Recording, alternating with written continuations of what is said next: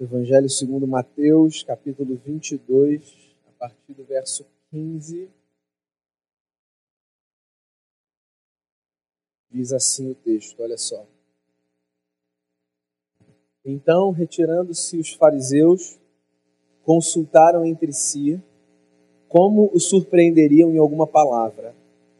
E enviaram-lhe discípulos, juntamente com os herodianos, para dizer-lhe: Mestre, sabemos que és verdadeiro e que ensinas o caminho de Deus de acordo com a verdade, sem te importares com quem quer que seja, porque não olhas a aparência dos homens. Dize-nos, pois, que te parece? É lícito pagar tributo a César ou não? Jesus, porém, conhecendo-lhes a malícia, respondeu: Por que me experimentais, hipócritas? Mostrai-me a moeda do tributo trouxeram-lhe um denário. E ele lhes perguntou: De quem é essa efígie inscrição? Responderam: De César. Então lhes disse: Dai, pois, a César o que é de César e a Deus o que é de Deus. Vou ficar até aí, quero fazer uma oração e a gente começa a refletir. Pai, quero agradecer ao Senhor por essa noite, esse meio de semana, oportunidade da gente refletir, da gente cantar da gente orar. Esse encontro no meio da semana é um refrigério para nossa alma. E a oportunidade da gente ouvir a palavra e meditar nela faz sempre tão bem ao nosso coração. Então a oração que eu faço ao Senhor é que nessa noite não seja diferente. Que esse momento nos faça bem. Ainda que seja para confrontar algumas convicções que nós temos, algumas leituras que nós fazemos, que esse momento seja um momento importante diante de Ti para a construção da nossa fé, de uma reflexão crítica sobre o nosso lugar no mundo e do nosso segmento de Jesus de Nazaré. Que o Senhor nos abençoe profundamente, que o Senhor nos, perdoe, nos perdoe os pecados e que o Senhor nos fale ao coração. Em nome de Jesus, amém. Muito bem, a gente está no nosso terceiro encontro nessa série de reflexões chamada Legados da Reforma. A gente está aproveitando o mês de outubro, e geralmente a gente faz isso mesmo, para pensar nesse tema que tange esse mês específico, que é o mês que a gente comemora é, o aniversário da Reforma Protestante. E a gente se propôs a conversar já há três semanas sobre legados que a Reforma Protestante nos deixa, nos traz. E hoje eu queria pensar é, num tema que talvez seja um tema um pouco delicado para um tempo como o nosso, que é o lugar da igreja e do Estado na nossa vida. Eu nunca pensei, de verdade, gente, que a gente fosse viver tantas crises relacionais que tivessem como fonte provocadora política. É surreal pensar nisso. Né? Tantos relacionamentos desfeitos a nível de amizade, de relação comunitária, a nível de família, por causa de política. É impressionante como, como a política partidária virou hoje a régua que mede se as nossas relações valem a pena ou não valem a pena. Eu falo isso assim com um pouco de riso, mas assim, é de chorar, né? A gente parar para pensar que hoje as pessoas se aproximam, se afastam por causa de política e julgam caráter, julgam é, a competência e julgam vida por causa de uma escolha política. Mas esse é um tema para depois. É, fato é que eu queria aproveitar a ocasião da reforma e, por que não, a ocasião do mês de outubro desse ano específico, com essas eleições em curso, para a gente pensar é, nesse legado que a reforma nos deixou, né? que é essa leitura importante sobre o papel da igreja e o papel do Estado enquanto é, esferas distintas que marcam a nossa vida. Acho que você vai concordar comigo se eu disser que das falas de Jesus, das frases de Jesus, poucas foram e são tão usadas popularmente quanto uma frase que faz parte desse texto, e eu estou me referindo à frase a César o que é de César e a Deus o que é de Deus. Você ouve pessoas religiosas e pessoas não religiosas utilizando essa frase Curiosamente, tanto as pessoas religiosas quanto as pessoas não religiosas usam essa frase fora do contexto. Porque olha só, geralmente, quando as pessoas falam a César o que é de César e a Deus o que é de Deus, geralmente o que está em jogo no discurso das pessoas é a tentativa de marcar uma linha no chão que separa a igreja do que a gente chama de mundo.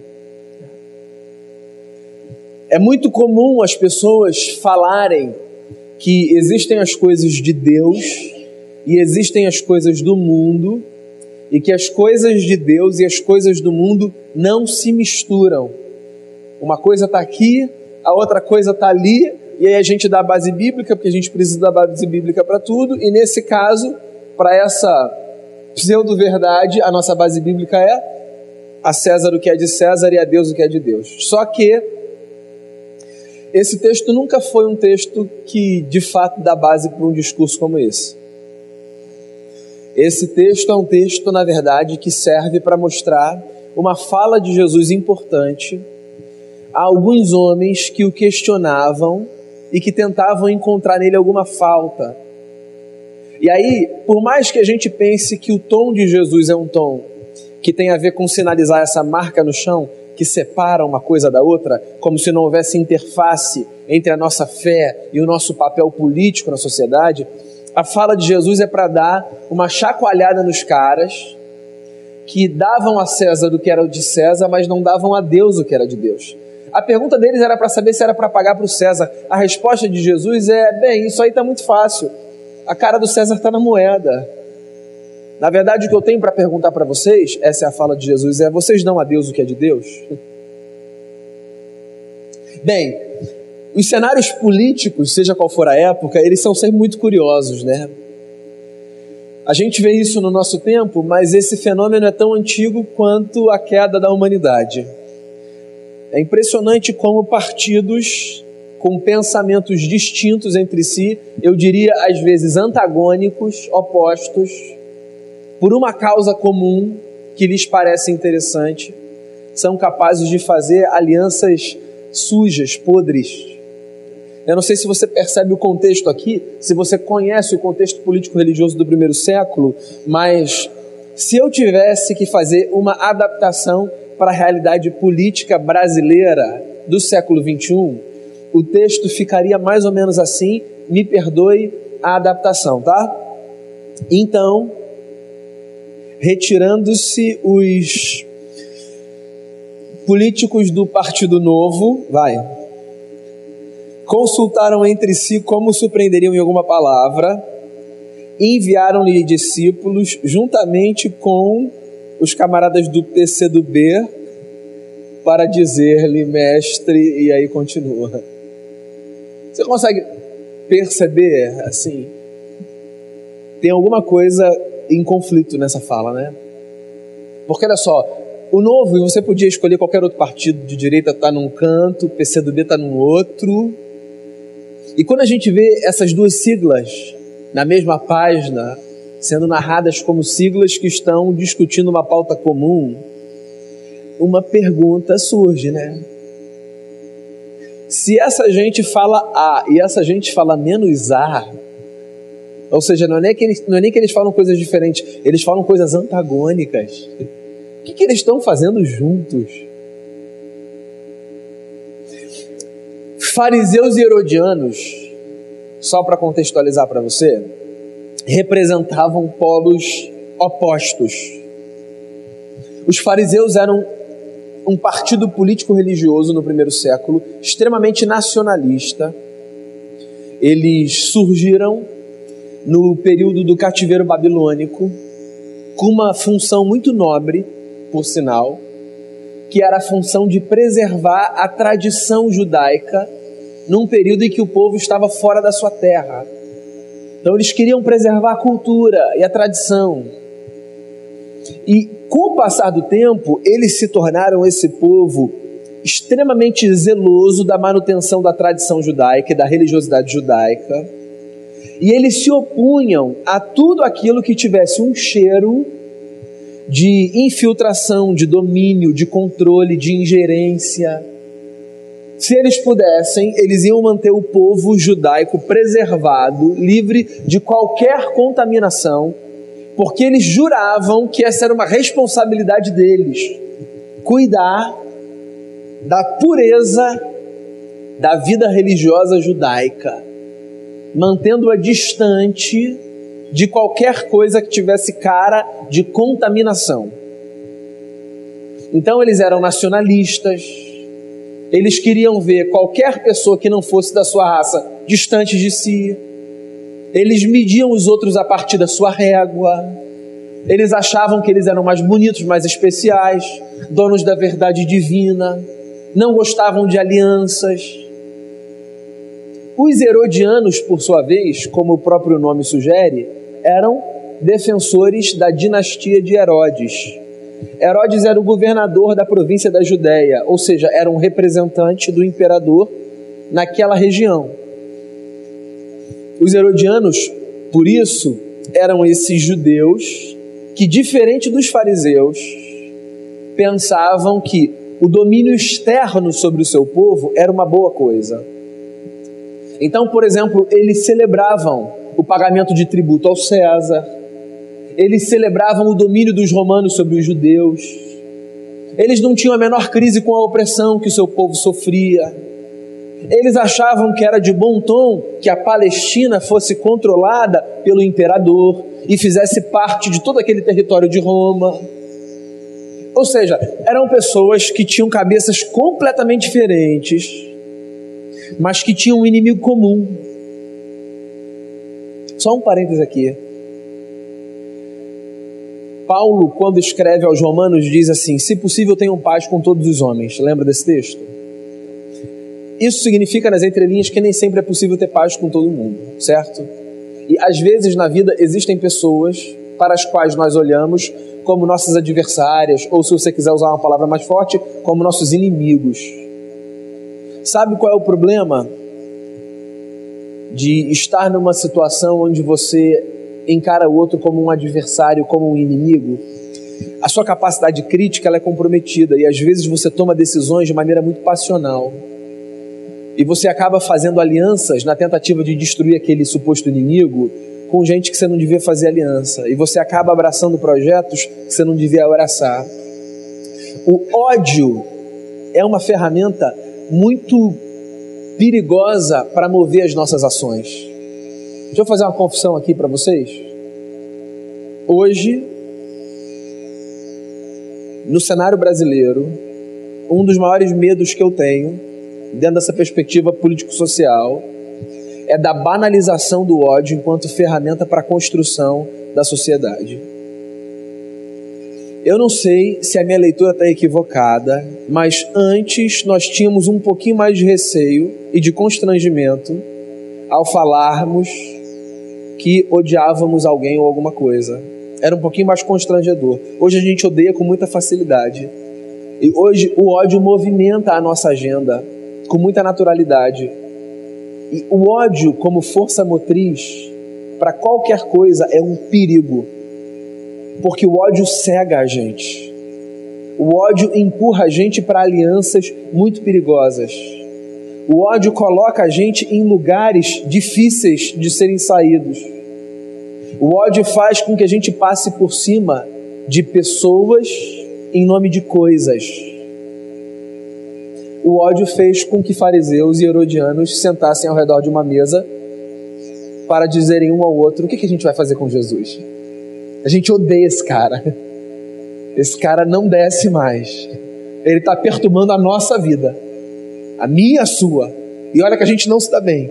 Mas a gente precisa fazer alguma coisa com esse cara, que esse cara é um problema na nossa vida.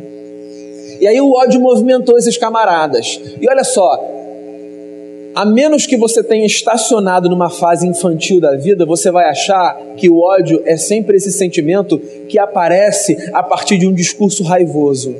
Não. O ódio às vezes aparece a partir de um discurso raivoso. No entanto, às vezes o ódio aparece destilado de belas palavras. Esses camaradas se aproximam de Jesus e dizem assim: abre aspas, Mestre, sabemos que és verdadeiro e que ensinas o caminho de Deus de acordo com a verdade, sem te importares com quem quer que seja, porque não olhas a aparência dos homens. Dize-nos, pois, que te parece? É lícito pagar tributo a César ou não? Fecha aspas. Você percebe? Você lembra de alguma música? Você lembra do Cazuza? Para que usar de tanta educação para destilar terceiras intenções? Nem toda palavra que vem com a roupagem do afeto positivo é carregada de intenção positiva. Às vezes, as palavras que vêm no invólucro positivo são carregadas de forças destrutivas.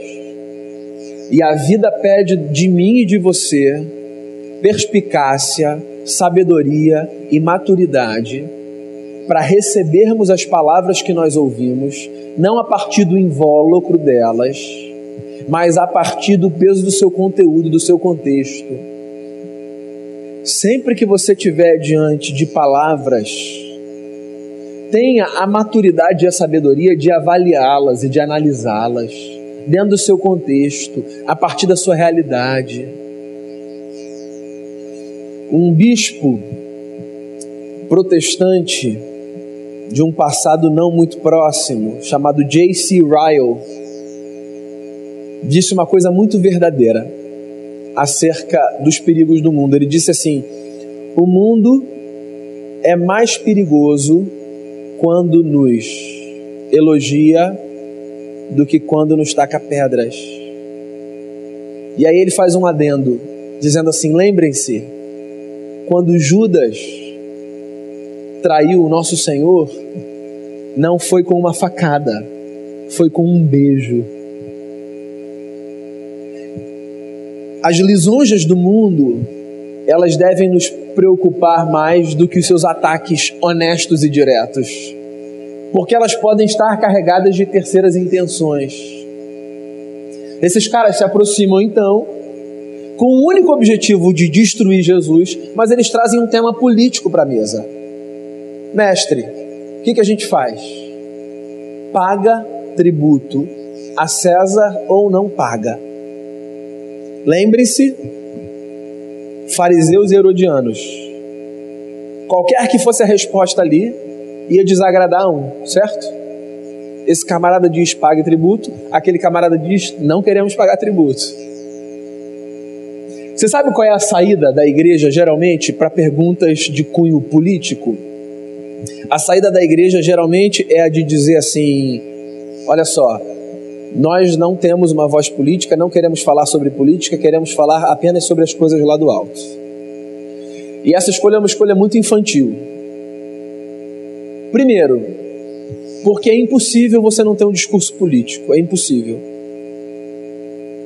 Teoricamente falando, tecnicamente falando, é impossível que você não seja uma pessoa com uma presença política no mundo, porque toda a nossa vida ela se dá no contexto da polis, então, todos nós somos seres políticos, o que não significa que todos nós somos seres engajados numa política partidária, ok? O que eu estou dizendo é que a nossa presença no mundo sempre é política, porque a minha presença no mundo sempre afeta a sociedade e sempre é afetada pela sociedade. Então, a pior coisa que alguém pode fazer, em nome da proteção da sua fé, aspas, é dizer que prefere pensar nas coisas lá do alto e deixar as coisas que têm a ver com a política desse mundo para quem se interessa por essa agenda. Primeiro, porque você vai continuar pensando e agindo politicamente, mesmo que você queira fingir que, isso, que essa não é uma realidade.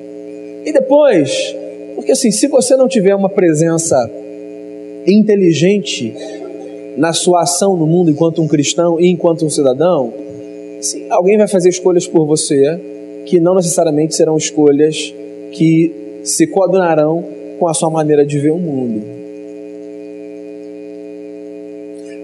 Um bispo anglicano sul-africano chamado Desmond Tutu disse algo muito verdadeiro sobre religião e política. Ele disse assim: nada é tão político quanto dizer que religião e política não se misturam. Nada. Bem, pensa no seguinte: se todos nós somos seres políticos e se a nossa presença no mundo afeta e é afetada por essa história, como é que a gente pode fazer? Essa é a grande pergunta, para que a nossa fé seja uma fé que coloca essas duas realidades nos seus devidos lugares. Como é que a gente pode fazer para que a nossa presença no mundo enquanto discípulos de Jesus não seja uma presença nem de alienação, nem uma presença de tentativa de impor sobre o outro e sobre a sociedade a nossa maneira de enxergar a história? É por isso que isso tem tudo a ver com o legado da reforma. E aí deixa eu contextualizar mais uma vez você na sua quinta série do ginásio, é o que hoje seria o sexto ano, sei lá.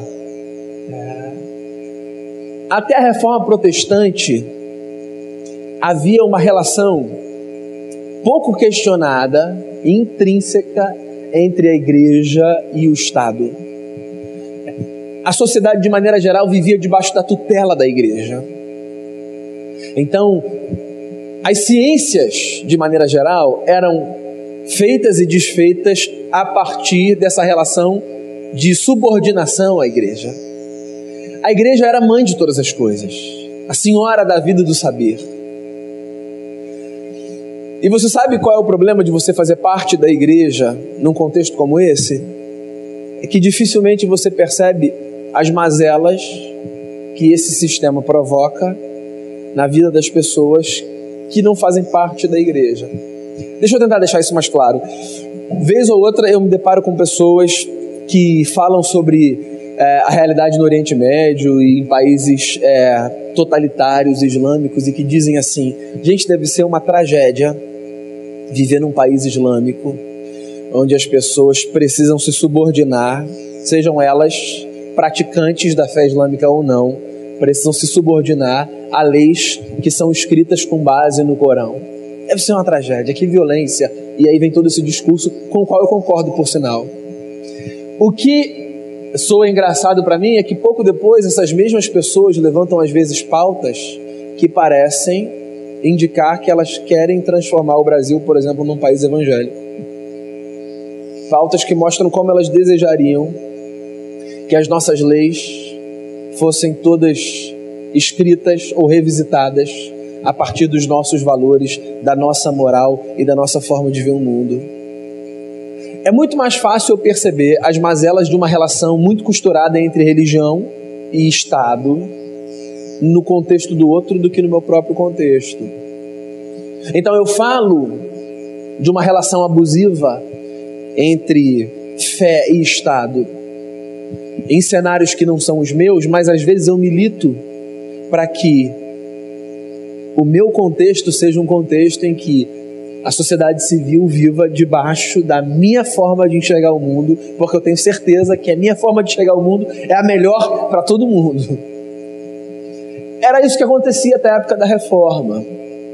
E aí a reforma protestante, dentre muitas contribuições que deu, foi capaz de fazer com que igreja e Estado continuassem a existir, só que sem que elas precisassem disputar um domínio de uma esfera sobre a outra.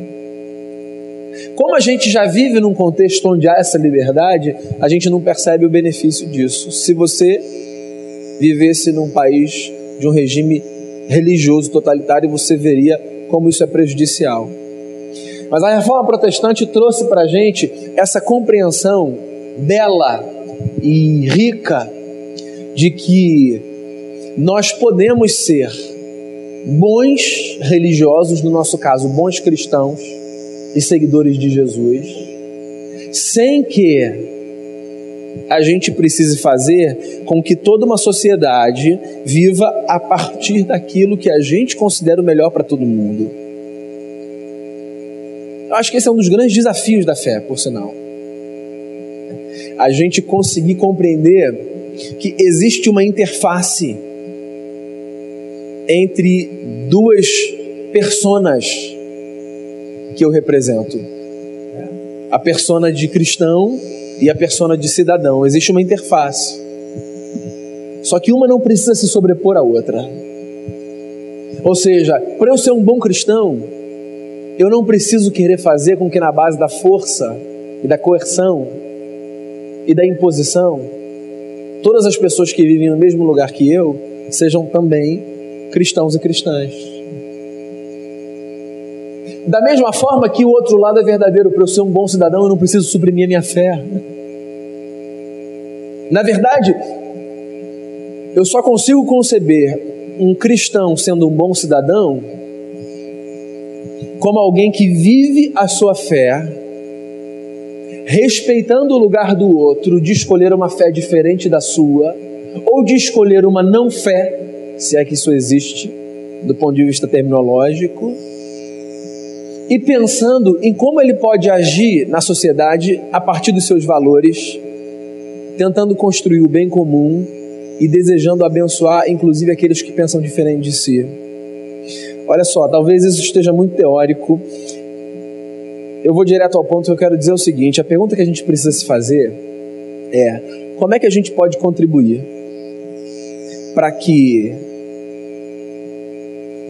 não apenas a igreja, mas a sociedade de maneira geral perceba os benefícios de vivermos coletivamente no meio dessa diversidade que nos compõe, respeitando as diferenças que nós temos e acreditando que todos nós, do lugar onde estamos, podemos contribuir para a construção de um bem comum sem tentarmos impor sobre o outro aquilo que diz respeito à nossa forma de ver o mundo.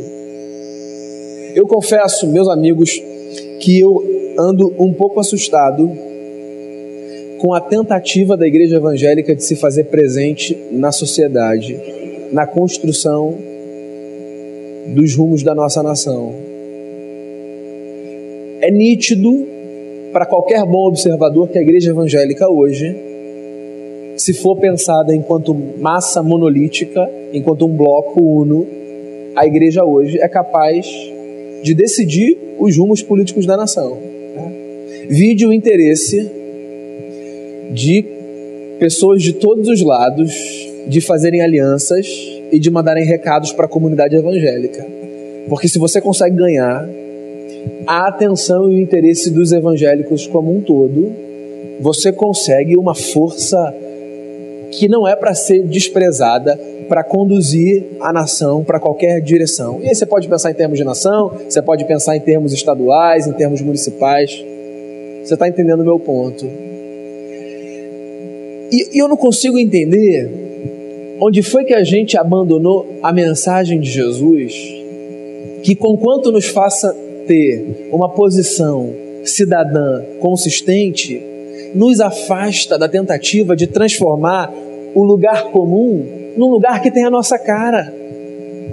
A gente tem uma obsessão por transformar o Brasil, a cidade, o mundo, numa grande comunidade evangélica que na verdade só faz com que a gente fuja da missão que nos foi dada. A missão que nos foi dada foi a seguinte: a de, voltando lá para Abraão, fazermos com que as famílias da terra sejam abençoadas, e indo para Mateus 28, trabalharmos de tal forma que nós façamos discípulos de Jesus de Nazaré, ensinando-os a guardar todas as coisas que ele nos ordenou, batizando-os em nome do Pai, do Filho e do Espírito Santo. Ponto. Não nos foi dada a missão de tentar transformar a sociedade numa grande comunidade evangélica. Não nos foi dada a missão de tentar fazer com que a sociedade que foi emancipada da tutela da igreja, volte a viver a partir do domínio de uma comunidade de fé. O nosso papel não é o de tentar transformar todo mundo num evangélico. O nosso papel é o de viver como um discípulo de Jesus, tão engajado na missão do amor do Cristo que se deu pela humanidade, que quer as pessoas se transformem em pessoas das nossas, pensando aqui no discurso do gueto, quer não, pela nossa presença, pela nossa fala e pela nossa pauta, elas se sintam abençoadas. Então, você quer saber de uma coisa? Eu fico muito feliz quando vejo pessoas vindo. Mas eu também devo cultivar uma felicidade, mesmo não vendo as pessoas vindo, simplesmente por saber que a nossa presença, o nosso discurso e a nossa maneira de amar e de construir história as abençoa, mesmo que elas permaneçam no lugar onde elas estão. Porque no final das contas, isso aqui não é um jogo para a gente tentar trazer para o nosso lado e dizer sim, somos mais fortes. Agora vocês vão ter que nos engolir. Isso aqui é uma jornada bela chamada vida, num mundo caído e marcado pelo pecado, onde Jesus opera pelo seu espírito através da sua igreja, para que as pessoas que vivem uma realidade infernal tenham a possibilidade de viver uma realidade celestial quando se deparam com a graça de Deus que flui através dos filhos e das filhas do Eterno que foram salvos por Cristo Jesus. Mestre, verdadeiro, justo e bom, é lícito ou não pagar tributo a César? A foto, de, a foto dele está na moeda? A pergunta não é essa. A pergunta é: até quando vocês vão deixar de dar a Deus o que é de Deus? Porque você acha que eles deixavam de dar ao César o que era do César? No dia seguinte, a casa estava queimada, o emprego estava perdido, e quiçá a vida estava tirada. A pergunta é: e a Deus? Quando é que vocês vão dar o que é de Deus? Eu acho que essa é a pergunta que eu preciso me fazer, como um discípulo de Jesus e como um cidadão. Como é que eu posso fazer para que a minha presença no seio de uma sociedade dê não apenas a impressão de que eu estou dando a César o que é de César, mas dê aos outros a sensação de que a partir do meu lugar, da minha voz e da maneira como eu me porto, eu estou dando a Deus o que é de Deus. Outra pergunta: quando é que eu dou a Deus o que é de Deus? Quando numa relação vertical eu olho para cima e canto a Ele músicas belas, que supostamente massageiam um ego divino, como se Deus fosse esse ser carente das minhas palavras para dormir em paz de noite? Ou será que eu dou a Deus o que é de Deus quando nas minhas relações horizontais, sem pensar necessariamente no benefício, na recompensa e no retorno, eu vivo tão imbuído do Evangelho de Jesus e tão tocado pelo escândalo da Sua graça e do Seu amor, que eu deixo de me movimentar pelo ódio e eu passo a me movimentar pelo amor que vem de Deus, que transborda a minha existência e que atinge a vida de homens e de mulheres que, pensando como eu ou diferente de mim, podem ser alcançados por essa graça que um dia me alcançou.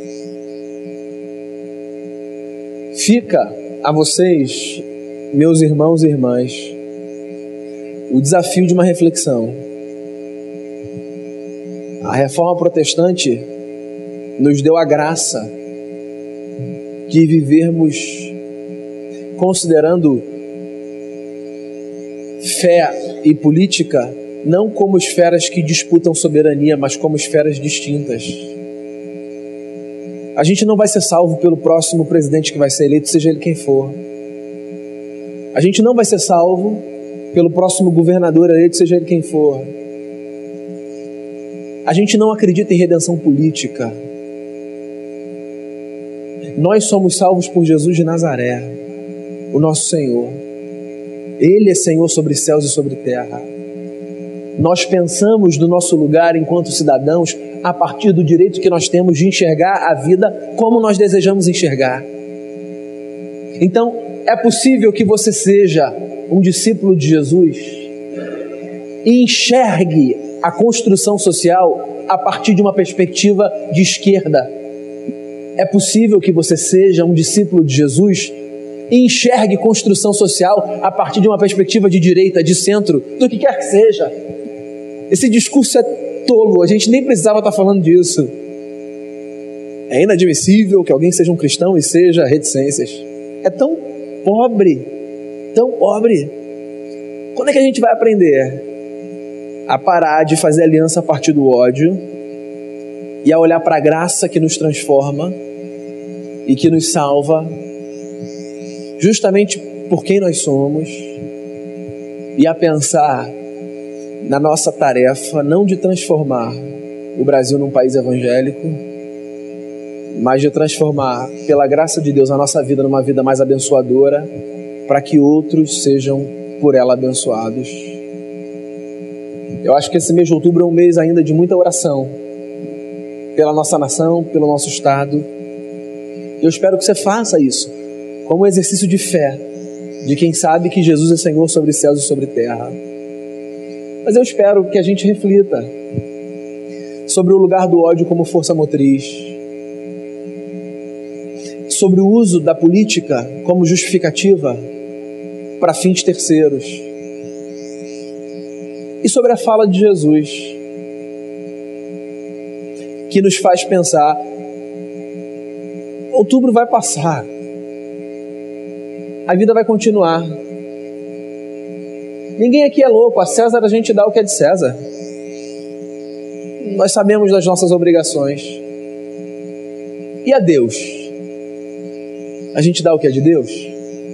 Que a nossa vida seja vivida com essa consciência de que Deus é Senhor sobre tudo e sobre todos, de que existe um lugar para a nossa fé na constituição política, mas de que a gente não precisa mais viver tentando estabelecer quem será tutor de quem nessa relação que existe e que jamais deixará de existir entre fé e política. Que Jesus nos faça discípulos maduros, capazes de, de sinalizar num cenário evangélico tão louco e adoecido que as coisas não são como parecem ser. Vamos fazer uma oração? Vamos fazer uma oração pela nossa nação? Vamos fazer uma oração pela comunidade evangélica? Vamos fazer uma oração pela nossa cidade, pelo nosso estado? Vamos fazer uma oração pelas nossas relações que foram balançadas pela loucura da política como força motriz da vida? Eu acho que é tempo da gente orar por isso para que Jesus nos abençoe e nos conduza.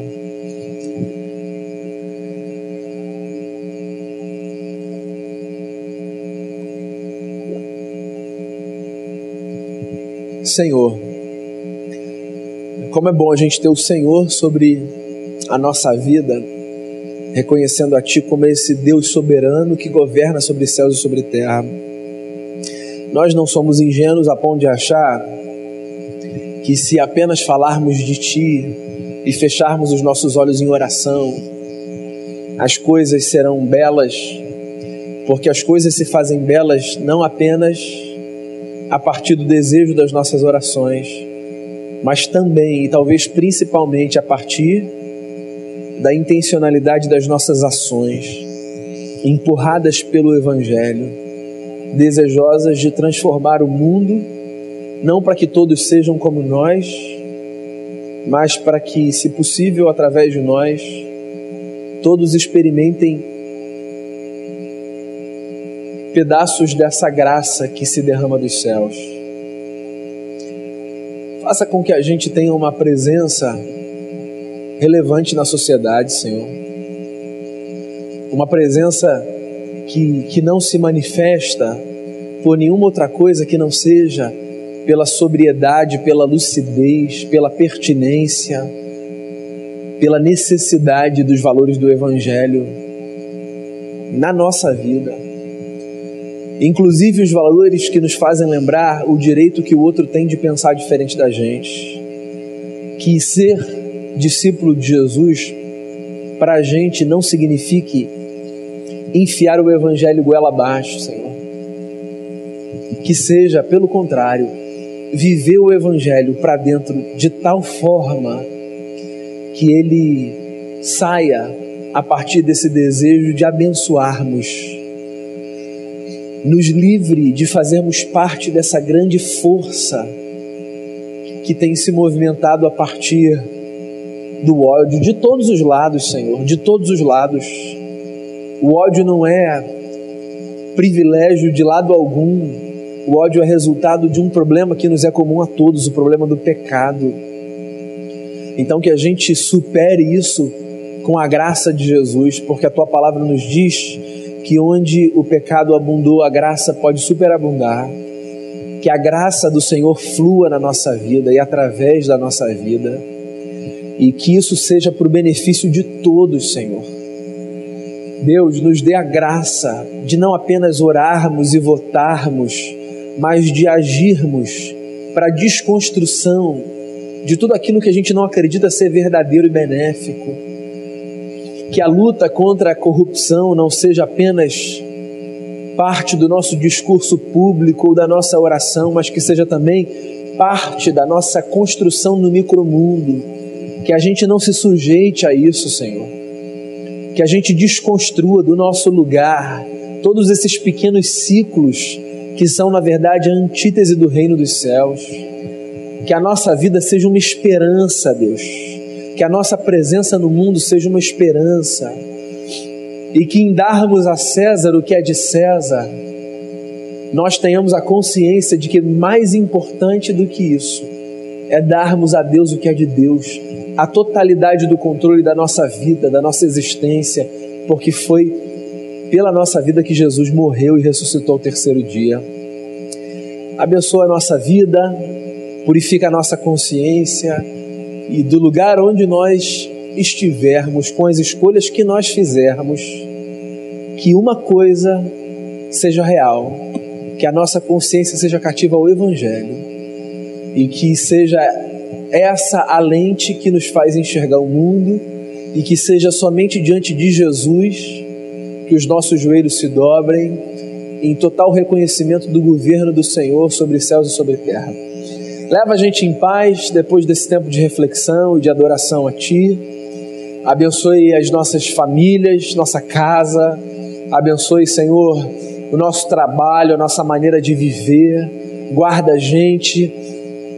Continue a abençoar, Senhor, a nossa cidade. Nós precisamos de Ti. Tenha misericórdia de nós, tenha misericórdia da nossa nação, do nosso estado, dos que sofrem, dos vulneráveis, dos pobres dos pobres de, de alma, dos que têm muito, mas que são vazios por dentro. Tenha misericórdia de nós e nos dê a graça de termos uma presença transformadora nesse mundo. É a oração que eu faço, te dando graças por tudo e que a graça maravilhosa de Jesus, o amor de Deus o Pai e o poder do Espírito Santo sejam sobre vocês e sobre todas as famílias da terra hoje e para todos sempre. Amém. Amém. Deus abençoe profundamente a sua vida. Ah, deixa eu fazer uma lembrança, um parêntese aqui, a gente já acabou.